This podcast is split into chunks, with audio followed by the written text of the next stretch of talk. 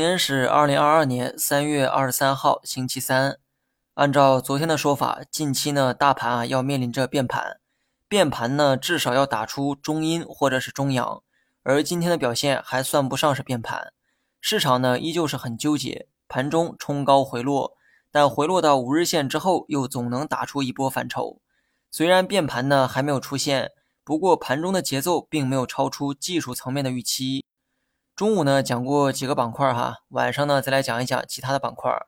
最近呢受到利好刺激的影响，地产板块持续的上涨，甚至有一些小票连续的打板，涨出了妖股的气势。那么先来说一下整个行业，我个人呢明确表明过不喜欢地产，这个只是我个人喜好，希望大家呢理性的看待。过去的十几年呢是地产的黄金时期，但即便是这样，地产股在过去的表现也很一般。相比经济增速和市场风险偏好的提升，黄金时期的地产股表现的真不敢恭维。以上呢是黄金时期的地产股表现，而未来十几年，你认为地产股能好过从前吗？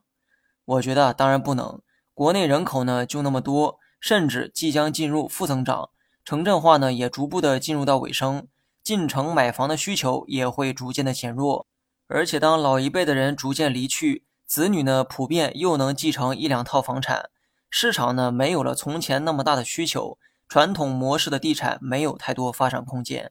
所以呢，我一直在强调，越是往长远的方向去看，地产股呢越没有投资的价值。所谓的价值，无非在特殊时期才会出现，比如说现在，为了维护经济的平稳，政策开始吹起了暖风，加上地产早些年的低估值优势，这才有了反弹的余地。我估计啊，到今年结束之前，地产的政策暖风还会持续的吹下去，所以今天的地产股至少不会有政策层面的一个风险。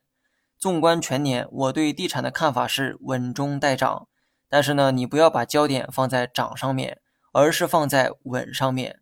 再来说一下半导体板块，大体观点啊跟之前一致，目前的这个估值呢不高也不算低，我认为处在相对中性的位置。股价呢也是可涨可跌，重点还得看市场朝哪个方向偏移。目前呢，只要拿着舒服的仓位就好，暂时不做方向上的判断。当然了，能做长线的话，方向一定是看涨的。